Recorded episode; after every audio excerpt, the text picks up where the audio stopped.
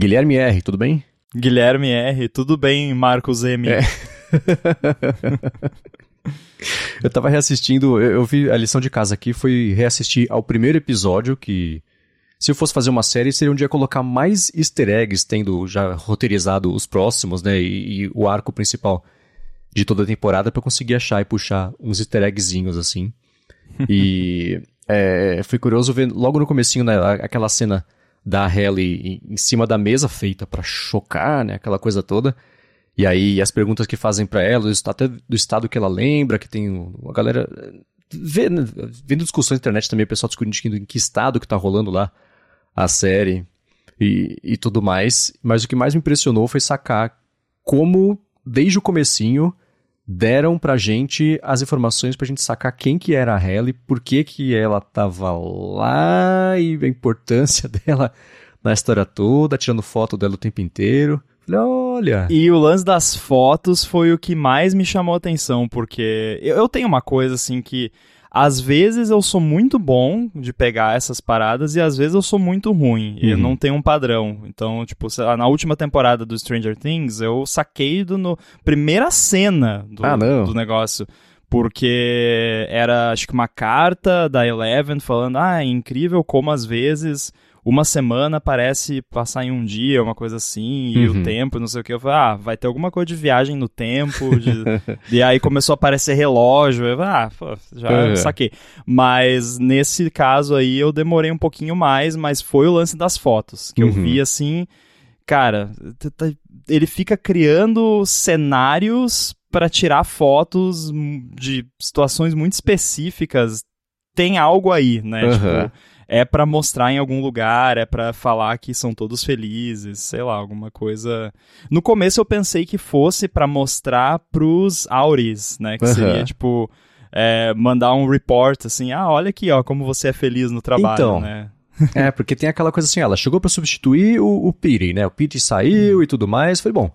É, eu acho que o jeito que isso foi construído foi pra gente ter a impressão de que estavam fotografando ela o tempo inteiro, porque, né, boas-vindas, ela tá ali entrando na equipe, estamos registrando como é que foi a integração dela e tudo mais. Então, acho que o objetivo foi disfarçar a importância dela com isso, né? A gente achar que, assim, quando o Mark S. entrou, mesma coisa, fotografaram ele o tempo inteiro, também o... o enfim, né, cada um dos, do, dos personagens lá era uma coisa meio padrão, mas não, né? teve teve algumas coisas assim que eu notei, eu não lembro algum exemplo específico, mas que ele tava fotografando, mas não era ela. Uh. E aí parece que ele tava fazendo meio de má vontade, assim, ou meio que só pra disfarçar. Uhum. Não ficou muito óbvio, assim, mas eu lembro que eu olhei assim, hum, tá, por que que quando é ela ele presta toda a atenção do mundo e tal, e ali no... Eu não lembro se foi com a foto, mas eu lembro que teve alguma parada assim. Uhum. Devia ter reassistido a série inteira ontem, como se desse tempo, mas é, foi uma parada que me pegou, assim, essa questão da foto, e é muito engraçado, voltando à cena da mesa dela, tipo, respondendo, não sabendo responder nada, uhum. e aí no final, ah, você foi muito bem. É, né? né? Quer dizer, Oi? deu certo, né?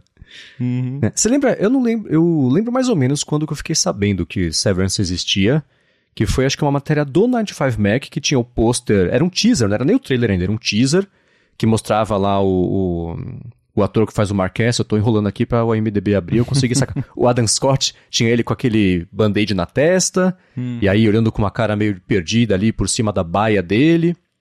E aí eu tinha um pouco de.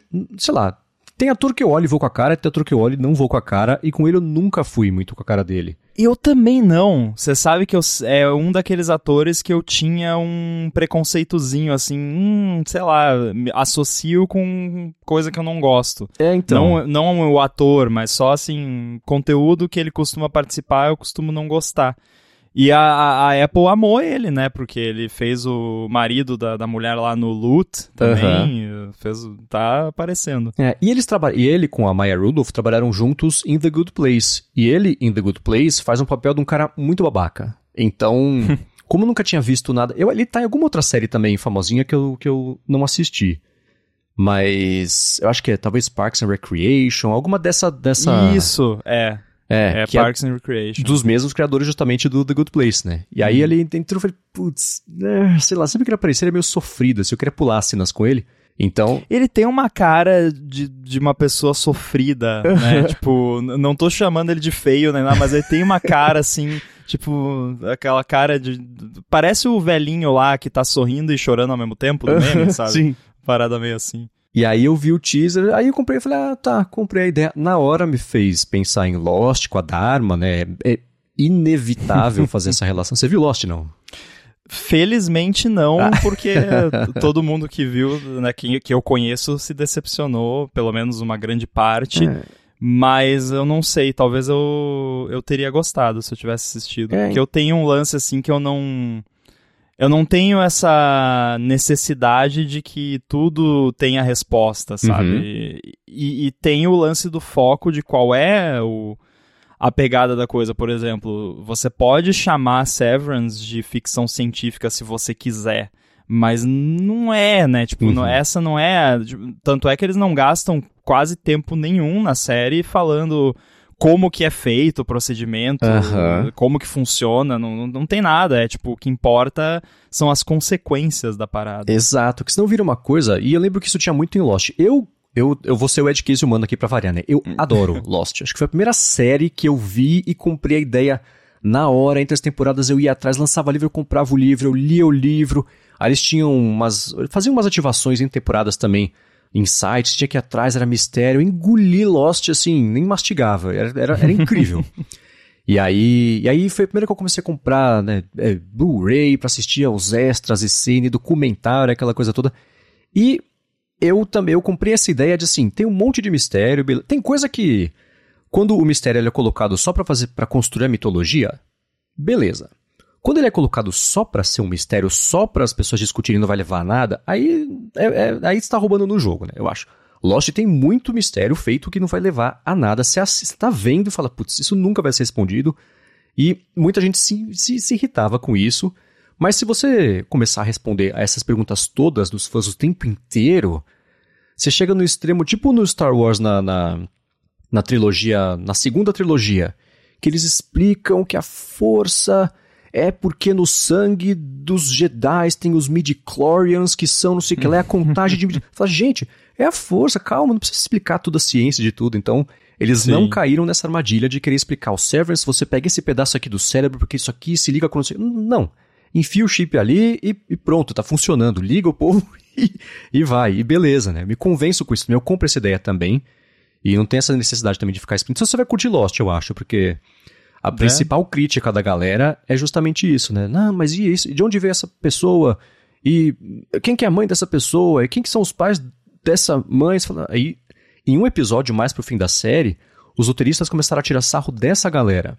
Porque tem uma personagem lá, lá pra frente que ela teoricamente tem um monte de respostas, aí um outro personagem faz uma pergunta ela responde.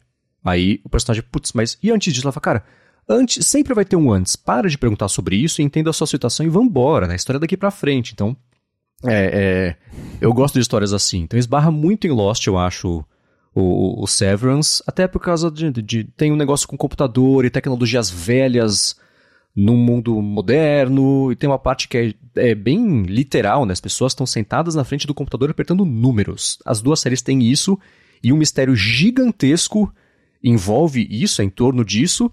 E já estando vacinado com Lost, eu não coloco muita esperança no significado disso. Isso é mais um artifício de história do que qualquer outra coisa, né? Então, Sim. tem muita coisa a ver na temporada que eu fui colocando na caixinha de, putz, isso é um mistério de mitologia, não tem uma explicação nenhuma ali, e se explicarem vai ser frustrante. Compra a ideia de que é assim e pronto, você vai se divertir muito mais vendo a série. Aliás, se alguém tiver ouvindo isso, acho que vale um alerta de spoiler, né? Boa. Porque é. com certeza vai ter. Acho que até agora ainda não teve nada grave, mas vai ter muito. Então. É, a gente tá se policiando aqui. Então vamos lá. Quem não viu. Acho que vamos estabelecer uma regra aqui, né? Eu tô falando de Lost com cuidado, porque pode ser que a galera esteja vendo ou não tenha visto, ou, ou não queira saber eu queira spoiler. assistir. É, então, assim, coisas é, é, que não são sobre Severance, a gente pode tentar falar do jeito sem spoiler. Mas Severance, daqui pra frente, pra gente poder ter uma discussão bacana, vai ter que ter spoiler. Então a galera que não assistiu, que tá no meio da temporada, tá pensando em assistir, guarda aqui, escuta depois. Vai lá, assiste, 10, 12 horas depois você volta e escuta o episódio, que a gente consegue conversar do jeito mais abrangente. Voltando a como você chegou, né, que foi pelo, pela matéria do 9 to 5 Mac, eu lembro que eu já tinha visto lá no conteúdo do TV Plus, ofertado lá para mim, e não me chamou atenção porque o nome não, não dizia nada, o ator, que né, eu tinha um certo preconceito, e enfim, não, não me chamou atenção. Aí eu comecei a escutar o pessoal nos podcasts de Apple comentando, né, lá no, no Upgrade e tal. E aí, é, quer saber? Vou, vou assistir. Então, quando eu comecei a assistir, quando nós começamos a assistir aqui em casa, eu já tinha escutado a, o que é clichêzão, assim, que é aquele lance, ah, no começo é meio parado e tal, uhum. mas continua assistindo porque vale a pena. Então, ali pelo segundo, terceiro episódio, a gente tava assim, ah, mas é isso? Né? Cadê as coisas, né?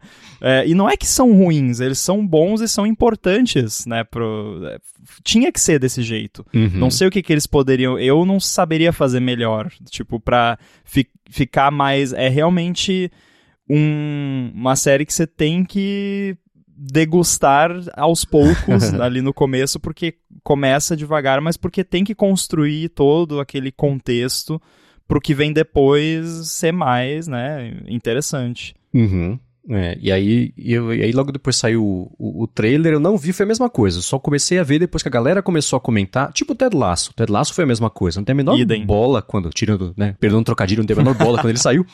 Mas é, eu vi a galera comentando e tal, falei, tá, vou dar uma chance e, e, que bom que eu dei essa chance, que foi uma série muito bacana, né? O comentário que a, a Apple é que divulgou errado, porque eles tinham que ter divulgado com o comentário que eu ouvi, que me fez assistir, que foi, acho que do. Talvez foi do Mike, lá no Upgrade, que foi ó, se você não gosta de futebol, não importa, essa série não é sobre futebol. Uhum. A Apple tinha que ter colocado no, no negócio, porque eu vi lá, daí eu, eu já, pela capa já não me chama atenção, porque eu vi lá um cara com um time de futebol e tal, ah, negócio de futebol não, não me uhum. interessa. Né? Então tinha que, o tagline tinha que ser, it's not about football ou soccer, né, porque realmente não é, né, mais uma dica, se, se alguém não, não assistiu, vale a pena e realmente não tem nada a ver com o futebol. Aham. Uhum. É, e aí, é, enfim, eu, eu comprei essa ideia de ver, mesma coisa. Primeiro, segundo, terceiro episódio é um jeito bem lento de apresentar isso que eu falo da mitologia. Eles estão.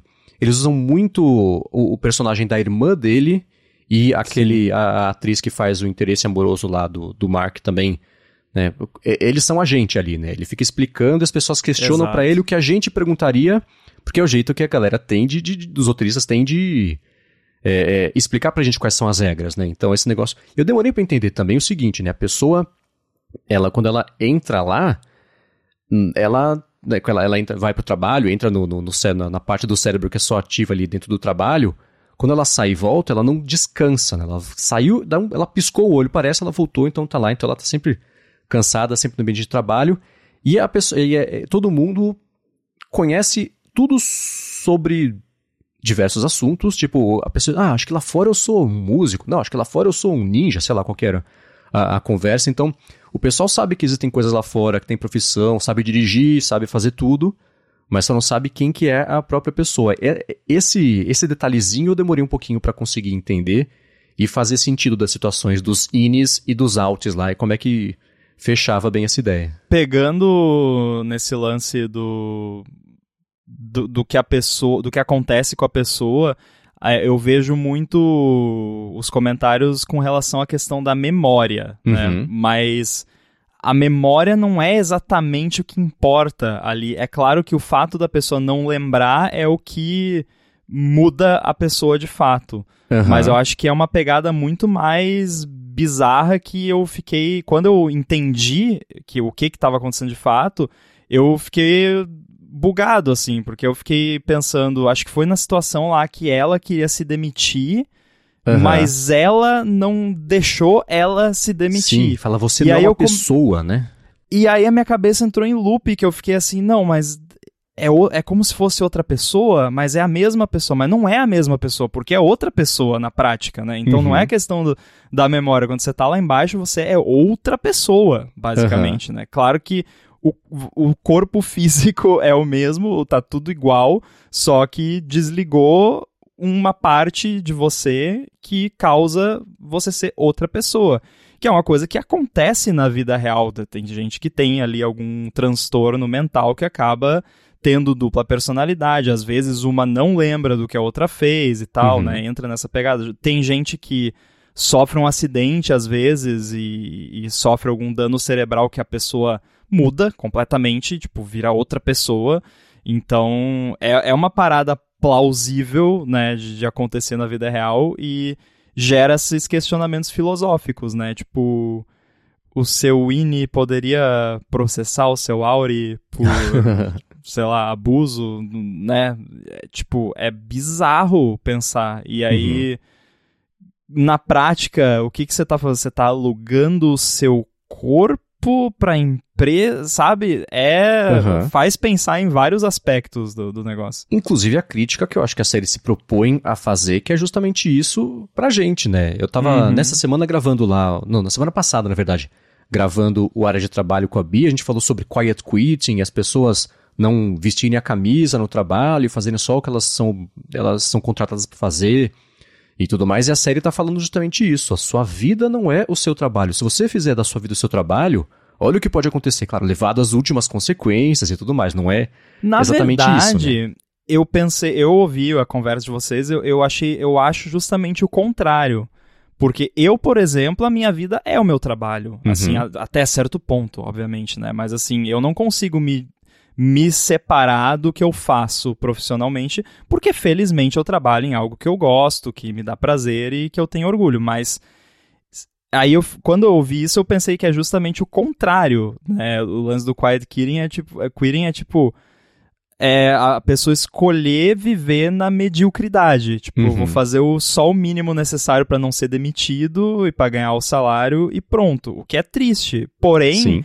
por outro lado, tá certo. Tipo, se, se você não, né, não uh, subscreve uh, os objetivos ali da, da corporação que você tá trabalhando e você não escolheu aquilo, você tá ali simplesmente por uma questão de sobrevivência, faça só o que você tem que fazer, né? É, é o, a sua obrigação é fazer a sua obrigação. O, uhum. o, o a mais ali, né? Paciência. Se você quiser, você faz. Senão, também não, não vou criticar. Agora, que eu seria muito triste no, num cenário desse, seria. é, mas é, você. Aí você tá. Você. para você, a sua vida é seu trabalho porque você gosta do que você faz, você sente prazer Exatamente. nisso. E aí, você pega, por exemplo, a galera lá em, na, na Lumen. As pessoas de fora não sabem o quão felizes elas estão lá dentro. No caso do Marques, ele só tá lá para fugir de ter que lidar com sentimentos de ter perdido a, a esposa. E aí a gente pode falar sobre o que a gente acha que vai acontecer na série daqui para frente, né? Então, ela estava morta, a Lumen achou um jeito de fazer com que ela voltasse à vida e o Marquess, ele é um estudo complementar para até a, a chefe dele lá, a Harmony fica cutucando, né? Faz, sei lá, manda ele para sessão de terapia, ela dá um, um, um barro, uma argila para ele fazer alguma coisa, ele faz uma árvore. Ela morreu no acidente de, de carro que tinha uma árvore envolvida.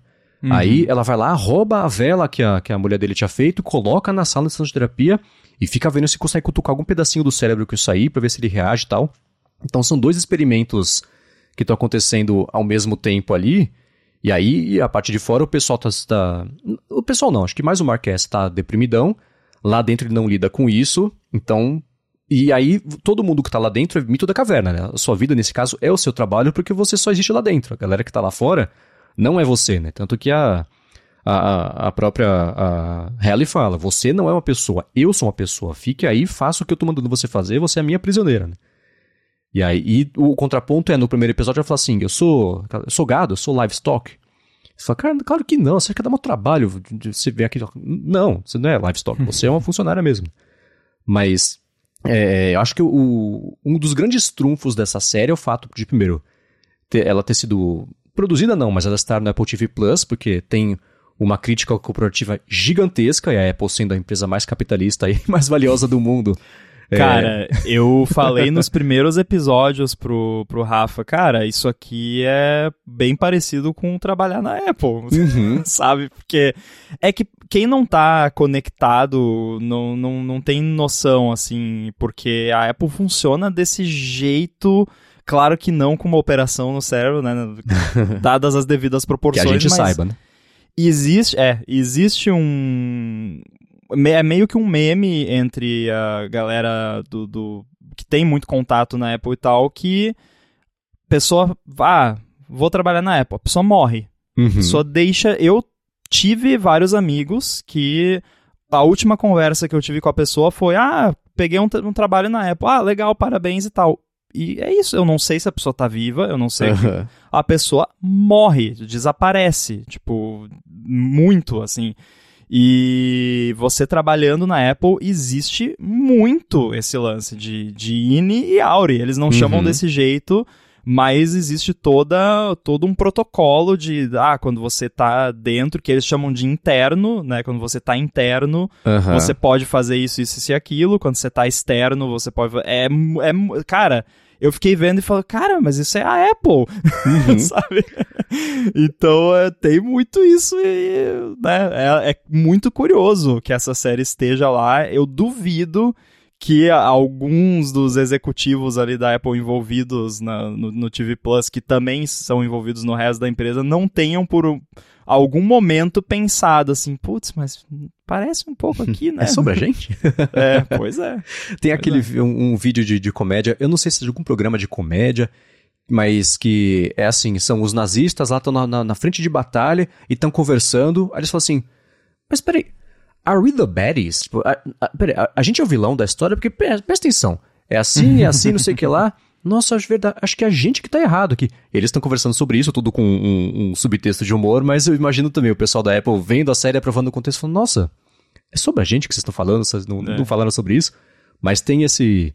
E, e, eu não sei, não sei se dá pra gente falar sobre a direção de arte da série, tem a... a o, o campus da Apple é essa coisa nova, o campus gigante e tudo mais, aí você tem lá o Lume, aquele escritório enorme, que tem pinceladas gigantescas de arquitetura comunista, aquela coisa toda de concreto, aquela cara do Kir gigantesca na porta. Isso é tudo uma coisa meio gelada, parece uma coisa meio russa, norte-coreana, assim. Então, é, dá para fazer também o paralelo do, do, do campus ser uma coisa grandona, tudo muito compartimentalizado, né? Você tem a galera do, do, design, tem até uma birrinha com a galera que faz lá o refinamento de números e tudo mais, então é, é dá para fazer uns paralelos sim. E... Eu vi também que a parece que uma das inspirações para arquitetura da Lumon foi o creepypasta sobre os backrooms, né, que é uhum. uma historinha de que você tem essa dimensão paralela que a pessoa pode ir parar lá, que é não passa de um monte de corredores labirínticos infinitos que você nunca chega em lugar nenhum e não tem nada, e às vezes aparece uns monstros, sabe?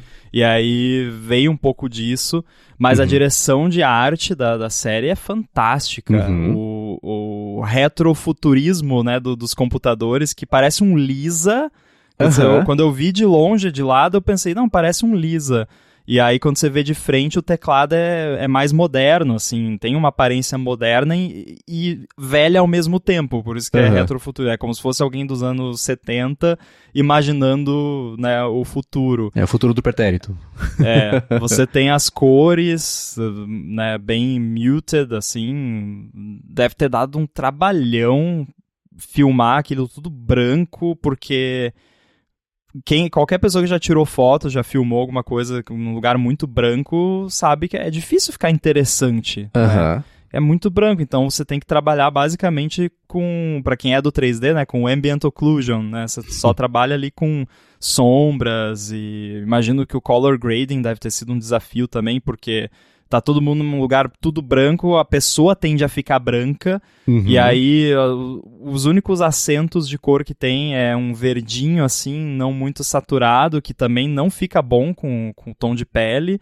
Deve ter dado um trabalhão fazer isso, né? Uhum. E a própria sala onde eles trabalham, né? Uma sala que ela é super, super ampla, né? Que ela é larga, né? Ela é larga e profunda, mas o teto é super baixo, então ela é uma sala bem horizontal. Eles estão no meio da sala que é completamente vazia, cada um com espaço delimitado pelo por onde eles conseguem rodar com a cadeira ali para não cair no, no carpete e não conseguir rodar mais, né? Separados entre eles ali naquele no, no, com as baias que faz aquele quase um catavento, né? O, o Sim. tudo separadinho, bonitinho ali com essa, né? Aí tem a, a, o, o negócio dos corredores e é legal logo no começo, né? Que você tem o Marquez lá, ele sai do elevador e sai anda pra lá, pra cá, vira, vira, vira, vira, vira. Ele sabe exatamente pra onde ele tá indo. A gente perdeu já o senso de direção, parece que ele tá andando em círculos, né?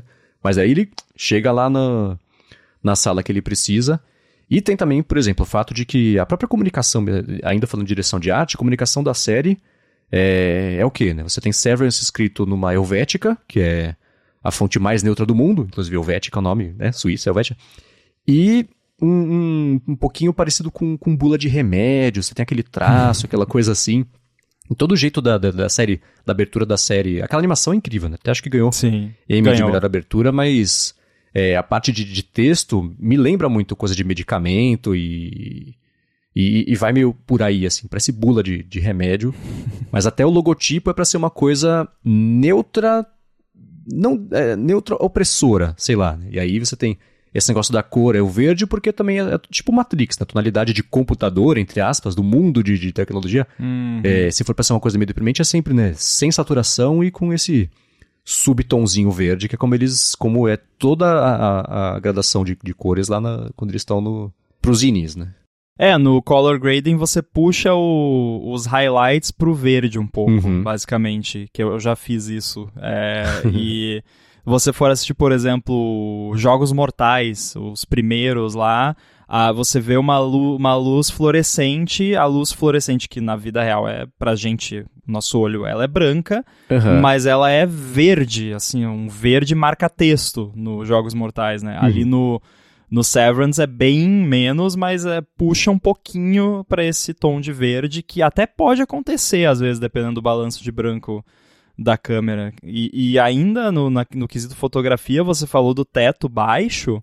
A fotografia ajuda muito também, Aham. porque além do teto ser baixo, eles usam muito o lance de você filmar de meio que de baixo pra cima, mas pouquinho assim, e não pegar a parte de baixo do frame. Você faz o enquadramento todo, entre aspas, errado, basicamente. Que é você gravar, tipo, a cabeça da pessoa tem dois metros pra cima, assim, e por algum motivo, em vez disso fazer parecer que, que a- tem mais espaço, é o contrário, né? Você se sente espremido, assim, Uhum. quando você vê. E até eu, eu, eu vi muito uma pegada meio tilt shift, assim, na, na Sim, forma verdade. como às vezes eles gravam de cima e, e você tem a impressão que você tá vendo bonequinhos dentro de uma maquete. Uhum. Que é, é o que eles são, né, no fim das contas. Verdade. Inclusive, eu não sei o quanto que a gente quer entrar em teoria maluca, mas assim, eu eu tenho pra mim que a- o que eles estão fazendo ali não é, é exatamente o que nós estamos vendo. Nada, sabe? Uhum. É tipo. É basicamente um protótipo que eles estão testando a parada pra ver, não, se nesse cenário absurdo que a gente colocou eles, o negócio funciona, então num cenário menos absurdo de uma empresa, entre aspas, normal, vai ser uma maravilha, né? Porque bota o pessoal pra fazer coisa que não faz o menor sentido, que eles não sabem para que que serve. Tem um monte, tem o cara lá dando leite pra cabra, Aham. os bichinhos lá, eh, sabe, umas coisas completamente sem sentido e é um teste, tipo, para mim não é, é basicamente isso. Estão fazendo teste pra ver se a parada funciona e também pra usar como um case de, ó, tá vendo aqui, ó, como funciona? É, porque tem até o lance lá de que do lado de fora tem a, a esposa de um senador, de um político lá, que ela sofreu o procedimento do Severance e não lembra de ter engravidado, de ter dado à luz, né? Tem um. Então, é isso. Na situação extrema a galera não pira, na situação normal de dia a dia, né? Tanto que no final eles falam: a nossa ideia é fazer com que isso vire um procedimento que a humanidade possa fazer, todo mundo possa ter e tudo mais. Então, tá começando aqui, né? Então é. é, acho que vai migrar pra aí.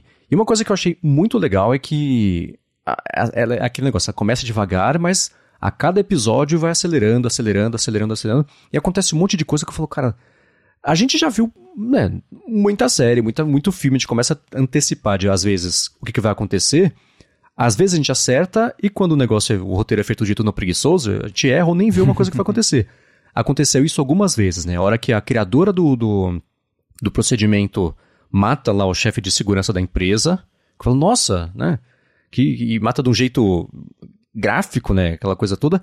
E lá pra frente também, quando acontece mesmo a Waffle Party lá, que é uma cena que poderia ter vindo de, de olhos bem fechados do Kubrick, assim, né? Ou uhum. de Twin Peaks, né? Que é uma influência, uma influência também muito grande. Acho que é a primeira série de mistério que explicar ou não o que acontece é segundo plano, é irrelevante. Você tem que, né? É, entra no carro e aproveita a viagem. O que você, o que te jogar de informação, você tenta pegar. O que você absorver é lucro, mas é, é, não é o destino, é o, o trajeto, né? Acho que o, a chave para ver Twin Peaks e curtir é meio por aí. E Severance eu tô achando que, que vai ter muito o negócio das cabras, né? É, é, é, isso assim. O negócio de design lá, né? Que uhum. Tipo, tá, o cara tem escolhe quadros e pendura e sabe, umas paradas nada a ver assim, completamente uhum. sem sentido, né? É, tem essa parte dos quadros, o design esbarra, é impossível não falar de religião nessa hora, né? Você tem Sim. as pessoas ali que elas, a única coisa que elas têm de literatura, entre aspas, é tipo a Bíblia, que é os ensinamentos uhum. do Kier e tudo mais. Sim. Tanto que aparece um livro Mequetrefe lá, que é o do, do, do, cunhado do Mark, e eles, eles ficam loucos com isso, né? Acho que é o contraponto. A única literatura que tem é Que essa. é um livro muito ruim, né? Então, é, é ruim. E naquele contexto, para eles, é uma coisa super Sim. profunda, que eles não têm profundidade. Tudo que eles conhecem vem ali do, do desse negócio. E também é outra coisa que é impossível não fazer o paralelo, porque lá o personagem é, do Christopher Walken, esqueci o nome dele, o, o, o Burt? Isso. Burt, é. Ele fala, não, Antes desse livro, tinha um outro livro. E aí, na religião cristã, você tem o Velho Testamento, que era heavy uhum. metal, Deus matava todo mundo e dava uma lição em todo mundo, era aquela coisa assim. Aí fizeram o Novo Testamento, que é uma coisa um pouquinho mais tranquila, né? É, é mais paz e amor e tudo mais.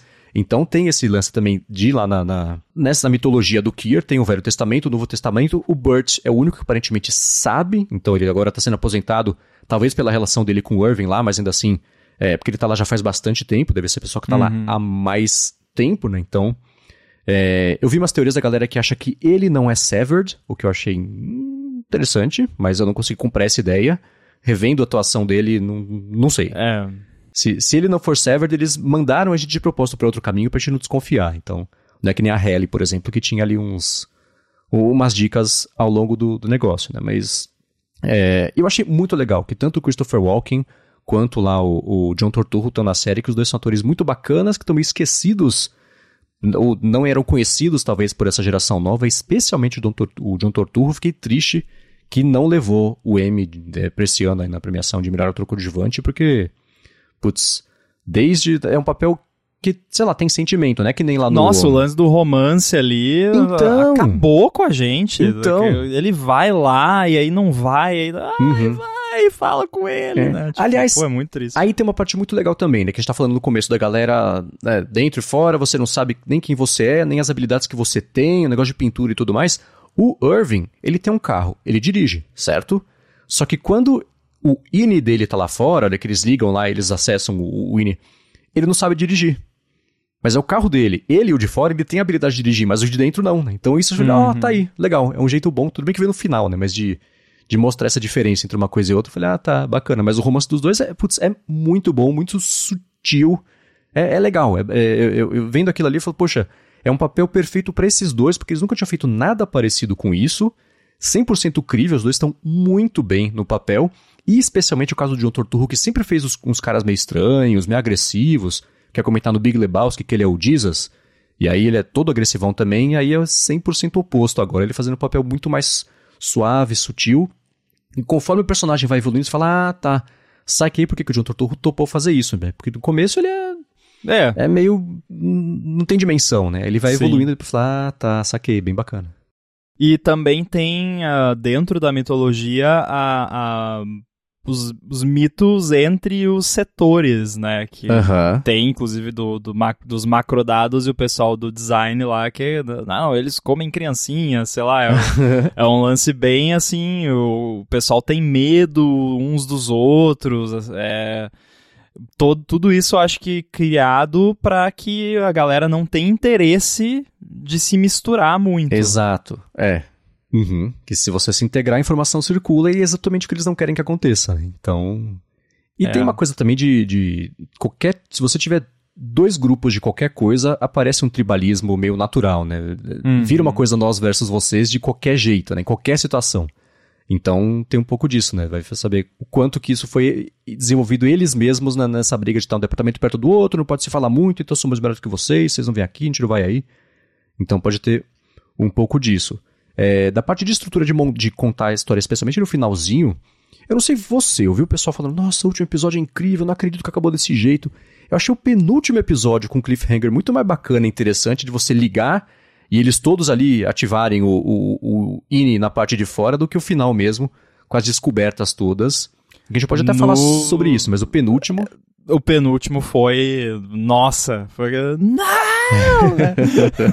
foi, foi incrível. Aqui uhum. foi um melhor cliffhanger dos últimos tempos. É, assim, então. Né?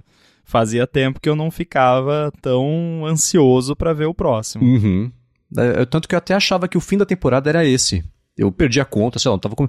E aí, não, tem é, mais, eu nossa, também. tem mais um. Olha, poxa, legal, né? Que e... foi o que acho até eu comentei no ADT do, do para exemplificar como essa série é, é, bizarra nesse sentido, que é aquele lance, ah, lá pelo segundo episódio, pô, será que a gente quer assistir isso mesmo e tal? Daí do, corta pro último episódio eu arrancando os cabelos na frente da TV. Ah, o que que tá acontecendo? Uhum. É, eu tô bem curioso. E é, vai ser interessante ver o que, que, vai acontecer com essa série, assim como foi com Ted Lasso, porque Ted Lasso foi um sucesso inesperado. E aí a segunda temporada sofreu um pouco por causa disso, a terceira tá sofrendo mais ainda, que não sai até agora, por causa de um preciosismo, aquela coisa toda, né, que especialmente falam que disse o Sudeikis, que, que quer encerrar direito e tá mudando de ideia sobre o que significa. Então essa próxima temporada, que se você for olhar o que aconteceu, é, é, é, parecia assim, se você fosse fazer um, um, final de uma série, o último episódio seria o penúltimo episódio. Vazou o segredo, todo mundo já sabe, a galera de fora sabe o que acontece com o de dentro, os familiares sabem, a, a, a, a, irmã dele agora sabe que a esposa dele tá viva, que tá lá dentro e tudo mais, então. É, como é que você coloca o, o, o, gênio de volta na garrafa numa situação Exato. dessa? Eles esparramaram muito de possibilidade, o que é bem bacana. Se Lost me ensinou alguma coisa, a temporada nova vai, vai começar, sabe como? Eles todos sentadinhos, bonitinhos, trabalhando como se nada tivesse acontecido. Ah, e fala, isso como? é uma parada que eu fico doido, assim. Mas como assim? Você acabou lá, tava, o mundo tava acabando e agora tá todo mundo sentadinho, bonitinho. Aí depois aparece, né, um ano antes. É, é. aí a temporada vai contando até a metade como é que fez para chegar nesse começo da temporada e da, da metade pra frente desenrola. Uma outra coisa também, isso é meio clássico de você contar a história, né? Você começa com, sei lá, você na história você tem os heróis que são os Inis e os vilões que são lá a Harmony, o Milchek, né? Aí o que, que, pode aparecer? Um terceiro elemento ameaçador que a Harmony, o Milchek e os Inis têm que se unir para lutar contra essa terceira entidade ameaçadora. No finalzinho da temporada deram aquele negócio também de que a Harmony ela foi meio criada já nessa Uh, tem o lance do Kier, a adoração ao Kier e tudo mais, que ela destrói todo lá o, o altar que ela tinha feito para ele. E aí ela recebe a informação lá que ajuda ela a ficar meio bem na fita de novo com eles uhum. e eles se unirem para fazer, né? Então eu gostei que eles deram umas pitadinhas de. A, a, foram abrindo um pouquinho a história de cada personagem para poder explorar isso e, e, fechar lá na frente. Isso foi bacana. E não tiveram medo de fazer isso, de esperar para soltar essas coisas também no finalzinho da temporada e não atrapalhar a história principal, né? Que é bacana. E o finalzinho teve um recurso maravilhoso que todo mundo viu e todo mundo gostou, que foi a hora que ela tá parada lá na frente do display, tá escrito hum. E ela tá tapando o Y. Aquilo uhum. foi sensacional. Todo mundo era o DiCaprio na frente da tela, contando. é, o primeiro episódio chama Good News from Hell, ou News from Hell, deixa eu caçar aqui. É, Good News About Hell. Então, é isso, ele já, desde o, olhando para trás, óbvio, né, com a informação que a gente tem no último episódio, dá pra ver direitinho que eles foram entregando as informações pra gente. A gente só não sabia, né, então não sabia no que prestar uhum. atenção e o que fazer sentido é, dessas coisas, né, mas é, é, no geral, Isso me lembra o. Não é exatamente, mas, mas você falou do título do episódio, eu fiquei pensando. Eu sempre olho, às vezes, assim, tipo, títulos para ver se tem alguma mensagem escondida. Tipo aquela sequência, acho que foi na segunda temporada de Breaking Bad, que era Sever for Seven Going Down Over ABQ, alguma coisa assim, né? Tipo, ah, tá caindo um 747 em cima de Albuquerque. Sim. E. e tipo, ninguém percebeu na hora, né? Você é. só percebe depois. E eles usavam esse recurso de começar o episódio mostrando uma situação absurda, né, para uhum. depois voltar e mostrar como chegou lá, né? Sim. E fizeram isso com Better Call Saul. E aí quem não quiser saber um spoiler rápido sobre Better Call Saul, pula 15 segundos aqui do episódio, que também acho que na segunda temporada, se você pegar as iniciais de cada episódio e reorganizar, você lê Frings Back. É a mesma Eita. coisa. Pronto, acabou a é. de Better Call Saul. Agora vocês podem ouvir tranquilamente sobre isso. Só pro Rambo, né, que não tinha visto, mas eu, eu estraguei pra ele. Mas tudo bem. É, acho que todo mundo que que se interessa por Better Call Saul sabe que ele tá lá. É, né? né sim. É. então... Mas aí, na, na época, né, especialmente porque sim, é, o, é, o, é, o, é, o, grande, o grande cliffhanger ali da, da temporada, é isso. E também um paralelo, eu vou falar do jeito bem amplo, com Breaking Bad. Você tem uma história que começa a dar errado quando um livro aparentemente inofensivo vai parar nas mãos e no lugar errado. Eu falei, olha, acho que eu já vi isso antes em algum lugar. Curioso, né?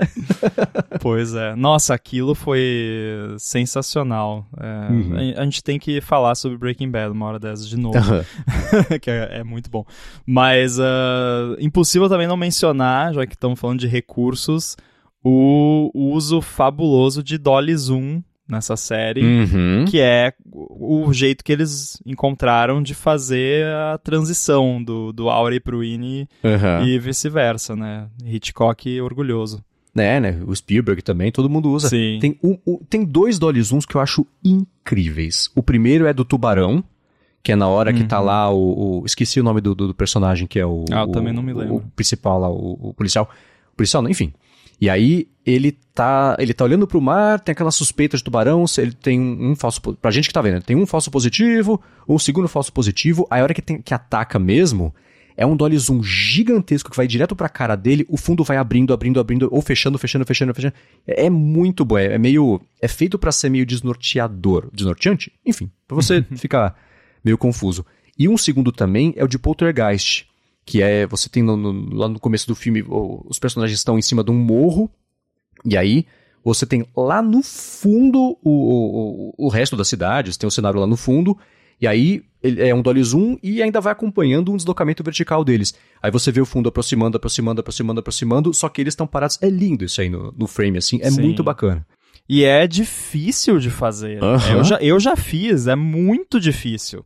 Hoje em dia deve ter, não sei se eles usaram na série, mas tem aquelas câmeras robô e tal que repete o mesmo movimento exato. Você programa, ele faz matematicamente. Uhum. Mas quando era tudo na mão, que você, porque você tem que mexer dolly, zoom e foco ao mesmo tempo. Porque tem que ir o foco também quando você mexe uh, você aproxima ou afasta a câmera, você tem que ajustar o foco. Sim. E você tá fazendo tudo isso ao mesmo tempo. Então é, é um efeito difícil de fazer. É. Ali eu acho que eu vi em algum lugar que eles usaram um pouquinho de pós-produção para facilitar e tal. Então ali não foi tão difícil, né? Uhum. Mas uh, parabéns para quem conseguiu fazer isso na era analógica, porque é. não é fácil não. É, e existe também uma coisa, eu não sei tão tecnicamente assim, essa parte de lentes e tudo mais, que dependendo da lente, o, o rosto ele fica mais achatado, fica mais, é, mais... Eu acho que eu consigo explicar. É, quando você dá mais zoom, né, você usa uma teleobjetiva,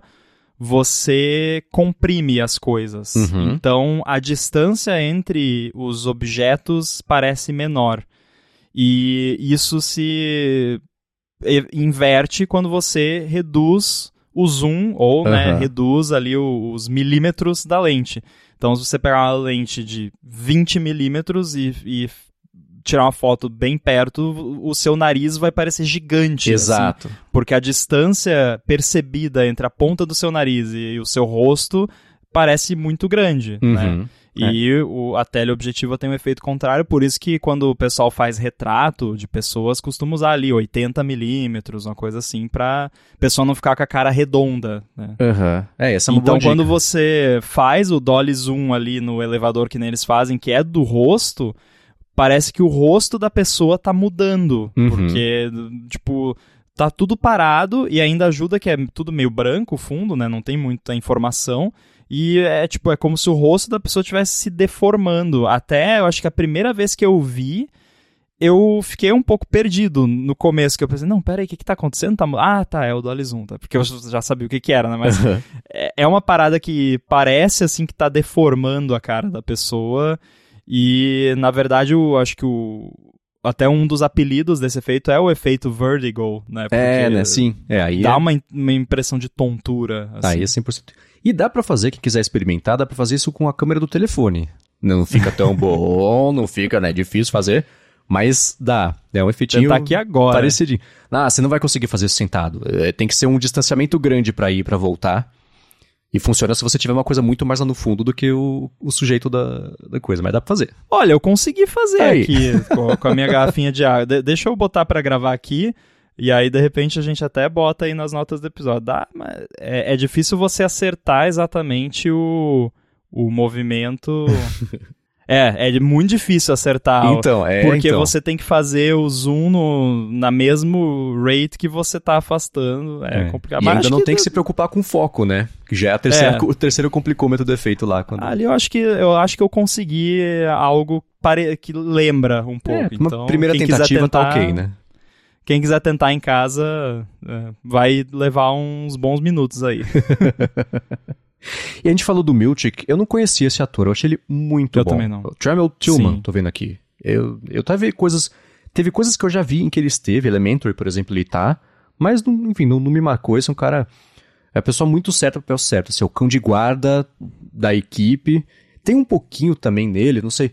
Porque ele é gentil, sempre com um tom ameaçador, mas ele é gentil e se importa de fato com as pessoas, mas não tem o Ele menor... é corporativo. É, tá, ele ok. é, é aquele cara corporate, uhum. sabe? Que é, é, é, ele tem aquela, aquele rosto corporativo de estamos muito felizes em servi-lo, uhum. sabe? Aquela coisa padrãozona, assim, mas que ao mesmo tempo, como você disse, é, quando o negócio aperta, ele vai lá e faz o que tem que fazer. Eu não sei ainda, eu não sei, eu não me lembro se isso ficou claro, mas eu lembro de ter ficado em dúvida durante toda a primeira temporada até que ponto ele é um mero funcionário que, que responde ali aos superiores e até que ponto ele é uma pessoa mais importante no uhum. esquema, sabe?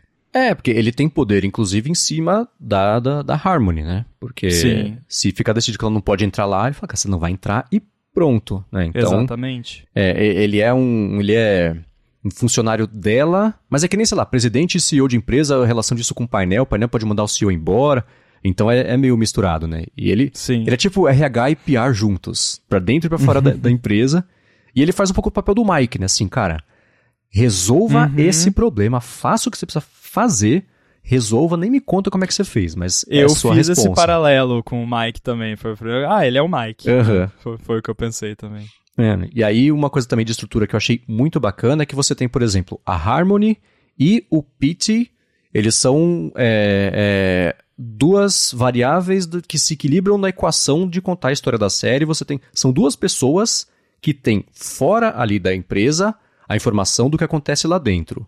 A Harmony usa isso para benefício da empresa e o Pete usa a mesma informação para o malefício da empresa, para prejudicar a empresa e poder libertar a galera que tá lá dentro, né? Eu só não achei que, sei lá, não gostei do jeito que se livraram dele, achei a morte dele meio bizarra. É, eu também. Né? É, também é meio, meio mal menos. Né? Acho que tinha jeitos mais elegantes de você é, contar esse, tirar ele da história para passar o bastão só pro Mark levar isso aí à frente. Mas eu tô convencidíssimo de que essa série se eles. É, é, é, é não sei, é, tentador fazer muitas temporadas. Né? Acho que tem três, quatro temporadas, que nem um Ted Lasso, que nem coisa assim, porque se você começa a esticar muito a, a, a mitologia só para você fazer uma temporada nova, aí vai sofrer do, do que Lost sofreu por muito tempo, que a maior crítica do pessoal assim, eles só inventaram coisas para continuar no ar.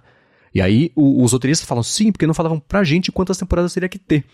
Da terceira temporada em diante, eles falaram, vai ter sete temporadas. A gente conseguiu planejar o resto da história para contar e amarrar o que a gente achava interessante amarrar ali até o final, né? Mas a terceira temporada é um grande passatempo. Nada, acontece um monte de coisa e nada ao mesmo tempo. Né? Então, não pode correr é, esse risco, né? Eu falei no. Comentei acho que no ADT, quando a gente tava falando de, de séries, assim, eu tenho muito medo quando séries ficam se estendendo porque tem que estender, porque tem que. Né, é, o que ao, ao mesmo tempo é, é, triste porque não tem muita solução, né? Pô, o negócio tá dando dinheiro, Uhum. o pessoal vai querer continuar fazendo, né? Que como não dá pra culpar, né, a pessoa por querer continuar, ou a pessoa, a empresa, a produtora, quem quer que seja. É, o, o complicado é que eu acho que muitas vezes o, o resultado sofre, né? A qualidade sofre. Eu prefiro muito mais séries fechadinhas, assim, Aham. não. Vai ser duas temporadas, três, cinco, que seja, mas a gente sabe que isso aqui tem um fim e, e e temos a luz no fim do túnel. né? Por você, você pega, falamos de, de Breaking Bad, são o quê? Cinco temporadas, né? E é que a, a quinta acho que foi dividida Dividiu em em duas. dois, tá? é. é. Mas enfim, são, é, é bastante temporada, não é pouca temporada, mas já tinha ali, não, vai ser isso aqui e vai acabar, né? E eu gosto muito de minisséries, tipo Defending Jacob, que é, né, aí é baseado em livro, é mais fácil, né? Porque Aham. tá lá no livro tudo, mas né, poderiam esticar, base- mesmo sendo baseado no livro. Leftovers é isso. A primeira temporada é baseada num livro, Hum. e as temporadas 2 e 3 foram criadas depois com a ajuda do autor do livro, mas estendeu, ultrapassou o livro e Uhum. a história seguiu em frente. Mudou completamente da primeira pra segunda e terceira temporada, assim, poderia ser outra série, dentro, claro, da- não é tipo Black Mirror, cada episódio é uma coisa, ainda assim é uma história, é um arco só, né, grande, mas é, dá pra fazer isso também. É, agora, de, de pontos pequenininhos que eu fui anotando aqui nesses últimos dias que eu tava pensando sobre a série. O primeiro, é, eu já falei isso, eu fiz aqui agora um pouquinho paralelo com arquitetura norte-coreana e aquela coisa, né? Você tem o líder ali acima de tudo, aquela coisa. E o, o estacionamento ali de, da, da Lumen tá sempre meio cheio, tem um monte de carro, né? E cadê essa galera toda? Na entrada você Pois vê uma é. galera passando e tudo mais. E aí, isso me faz pensar justamente de novo em Coreia do Norte, aquele teatro todo, especialmente para estrangeiros, sempre fazer parecer que tem um monte de gente, um monte de coisa, tudo ator que tá ali pra enfim, pra convencer quatro ou cinco ali no fim das contas de que tem alguma coisa acontecendo quando na verdade não é exatamente isso. E uma outra coisa também é o próprio painel da empresa, que até agora eu não tô convencido de que existe. Você tem ali a, a, a porta-voz do painel, que fala em nome do painel, o painel não se manifesta, Pode muito bem ser ela dando as ordens ali. É, aí é mágico de Oz, né? Ela dando as ordens Uhum. é, pra, pra parecer que tem um painel e, enfim, né? Ela decidindo, então tem um pouco de tudo bem que depois o Kira, ele, ele- o Kira não, o, o, o pai lá da, da, da Halle aparece e fala um pouco sobre isso, mas ainda assim o fato do painel não estar lá não é uma coisa é, feita pra intimidar. Eu tô achando que talvez não tenha nem nada ali pra começo de conversa. Sim.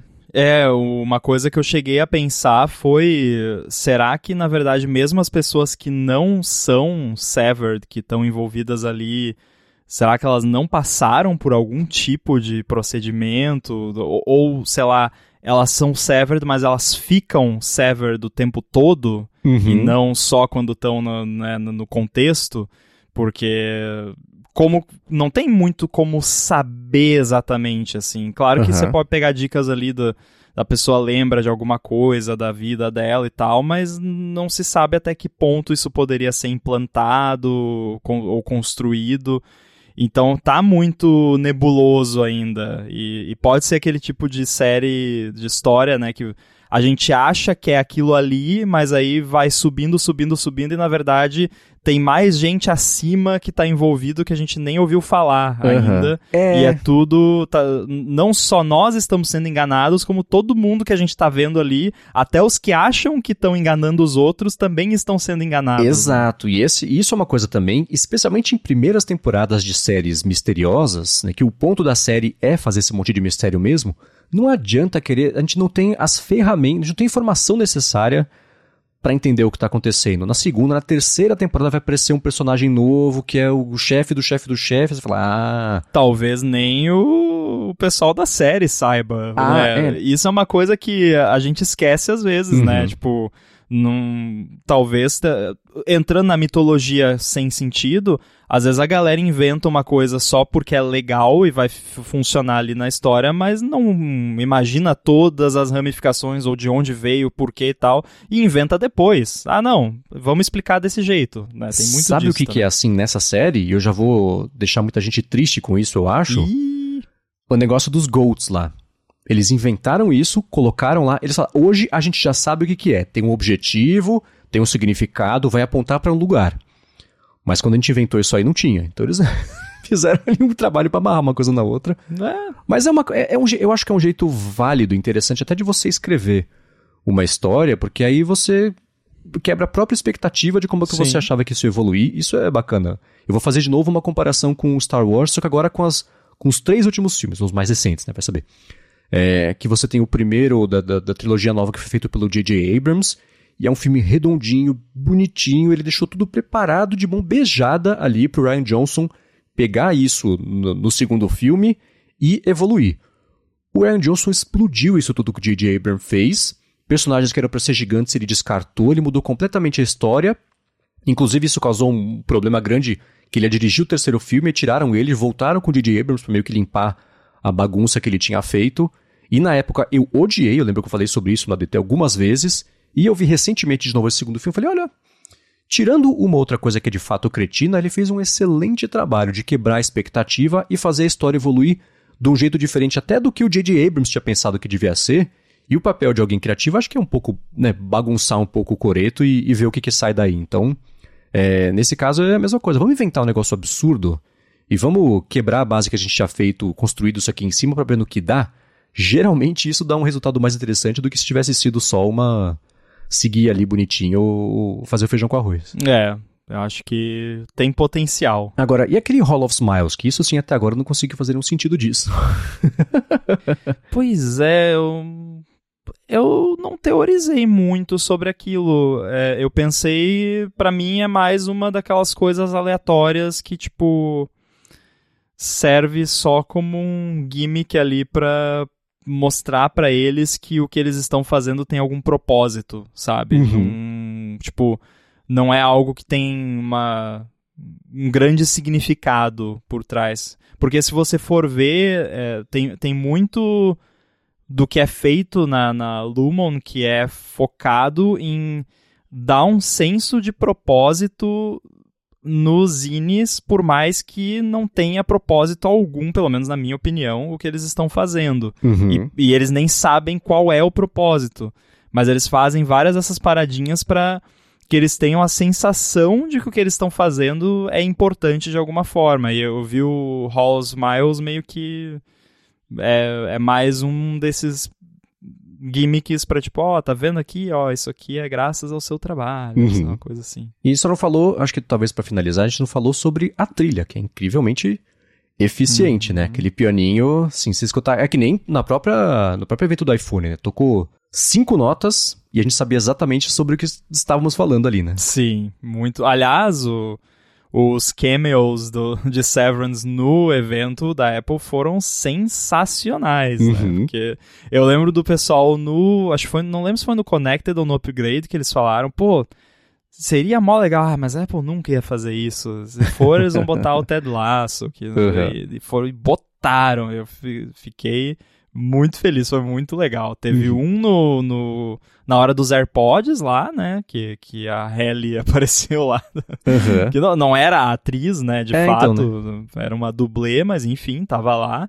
E no final ali teve um, um teaserzinho. É, eu tô achando curioso, ela, que ela não apareceu aí, contrataram alguém vestida como ela, lembrando um pouco ela, ela não apareceu também naquele vídeo que o Stephen Colbert fez, tirando um sarro. Tirando sarro não, né? Ele fazendo aquelas cenas como se fosse ele um, um, um participante cortado da série e tudo mais. Ficou bem divertido também.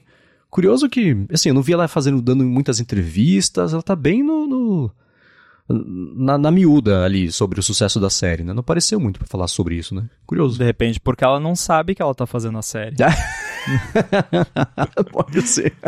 ah, eu, eu, eu fiquei curioso também com isso, mas eu acho que pode ser alguma mera questão de contrato, talvez, que, tipo, no contrato dela não tá incluso que ela tem que fazer essas coisas, então, ah, se não tem que fazer, não vou fazer mesmo, né? É, Quiet quitting. É, exato, é. é. se, se bem que é que tem, tem atores e atores, né, e pessoas do show business no geral lidam diferente com essas coisas, né? Então tem gente que gosta de aparecer e tal, e tem gente que, não, né? Prefiro ficar em casa aqui e tal, deixa quieto.